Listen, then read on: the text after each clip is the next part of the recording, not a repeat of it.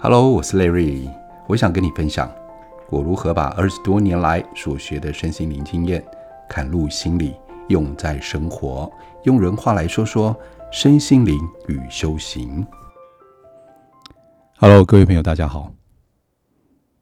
明天听说台风会来，你们做好准备了吗？但是不知道会不会放台风假。大家都很期待台风假，因为可以在家里休息。好不容易在上班的期间，终于可以让自己放心下来，去做自己想做的事情，去读自己想读的书，去追自己想追的剧。我们在生活当中啊，常常有人会说：“哎，我要变成一个乐观的人。”有人说：“乐观有什么好？好多事情你们都很积极去做啊，然后把自己累得半死。”有人说：“悲观不好。”但是我们今天来讨论这个问题：到底悲观比较好，还是乐观比较好？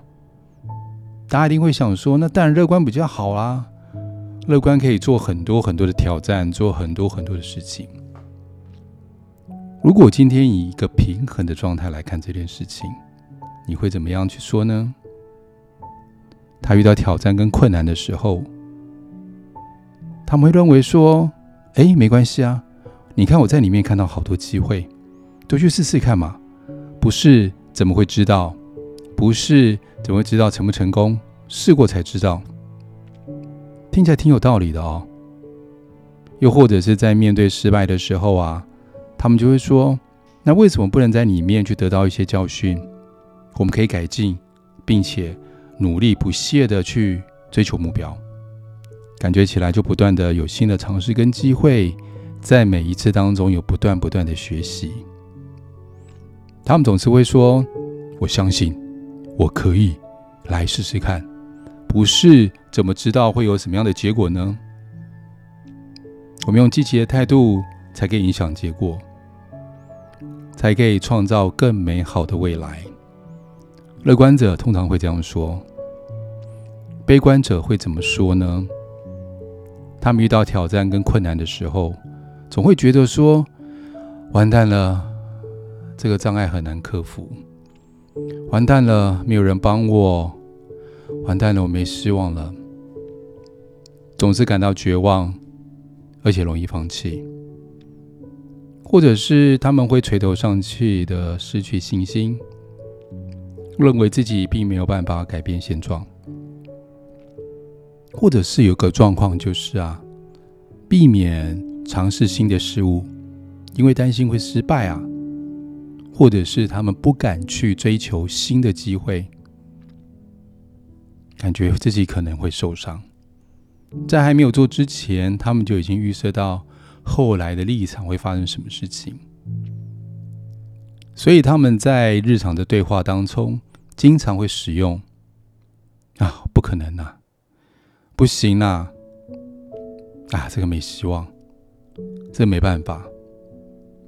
他们总是觉得自己的能力有限，总觉得是命中注定，所以他们也有个很好的借口，就是这是命运帮我安排的，就这样吧。感觉好像很随性、很随缘，其实这是一个悲观者的状态。但我们实际来听听，来看看。到底在生命当中，乐观的人多还是悲观的人多比较好？因为不会有一个人是永远的乐观，他没有一点点的悲观；或者是一个人永远的、永远的悲观，他没有一点点的乐观。其实这个是掺杂在里面的哦。我每个人都有这两面，都会同时存在的。到底悲观跟乐观是天生的还是后天的？当然，我们遇到在环境当中啊，遇到很多我们的成功跟失败，每个失败都会累积我们关于乐观或者是悲观。很多事情都是一体两面，也就代表说，不管乐观的人或悲观的人，一定有其优缺点。我们来说说悲观的人啊，他可能有哪一些优点？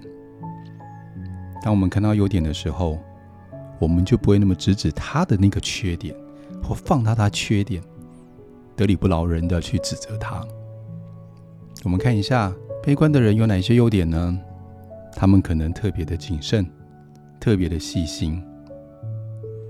悲观的人呐、他容易看见这件事情、这个决定的潜在风险跟问题，所以当他们做决策或做计划的时候啊，就会更谨慎、更细心，而且他们容易啊珍惜跟感激。所以悲观的人、啊，他们更容易珍惜自己已经拥有的事物。对于生活当中有一些小幸福，会更加感激，因为他们不会一直说啊往前冲，往前冲，不能停在这里。而且他们更清楚每件事情的困难跟挑战是在什么地方。在现实面跟实际面上面，悲观的人、啊，更倾向于直视他们的现实。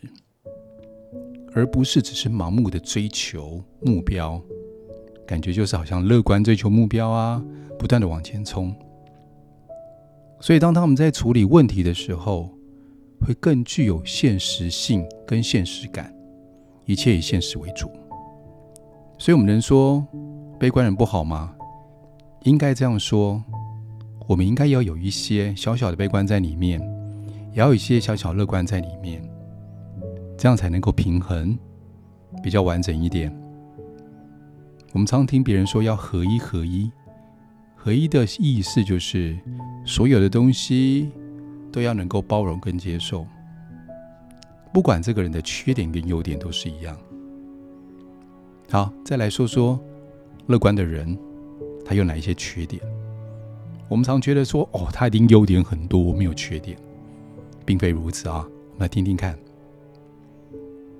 有时候乐观的人呐、啊，他会过度自信，会过度的估计自己的能力跟成功的机会。他有自信，他就觉得没有问题，我可以做得到。会导致什么现象呢？做出不明智的决定，过度的冒险。再来有什么可能性呢？有可能乐观的人呐、啊，忽略风险。太过于看好未来的发展，而忽略了现在目前会遇到的风险跟挑战。所以当当他在面对困难的时候啊，容易措手不及，因为没有评估到，所以突然间来的时候，反应没办法那么快。就像骨牌效应一样，一倒就全部就倒了。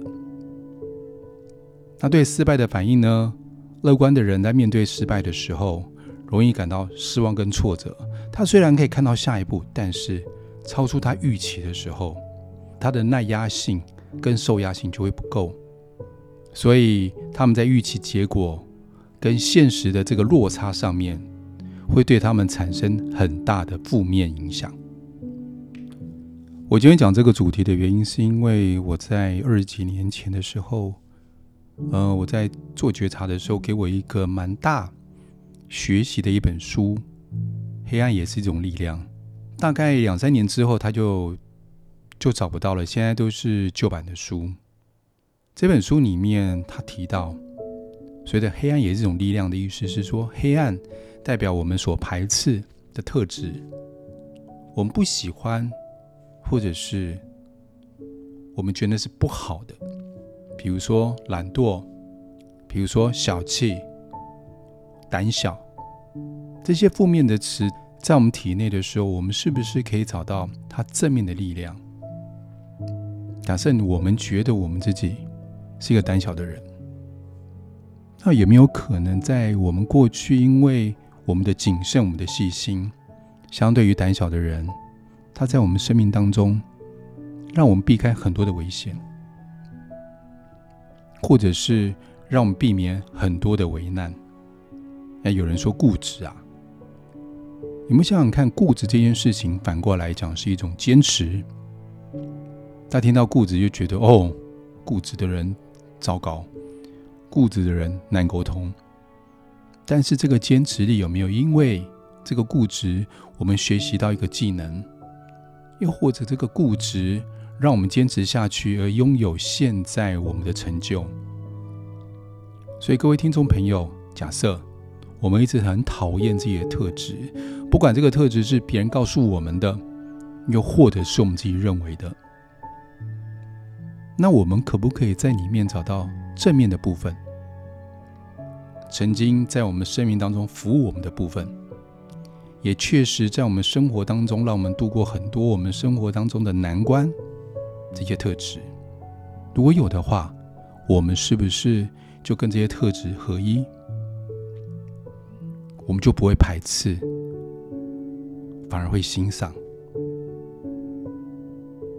这就是这本书《黑暗也是一种力量》，它所要告诉我们的。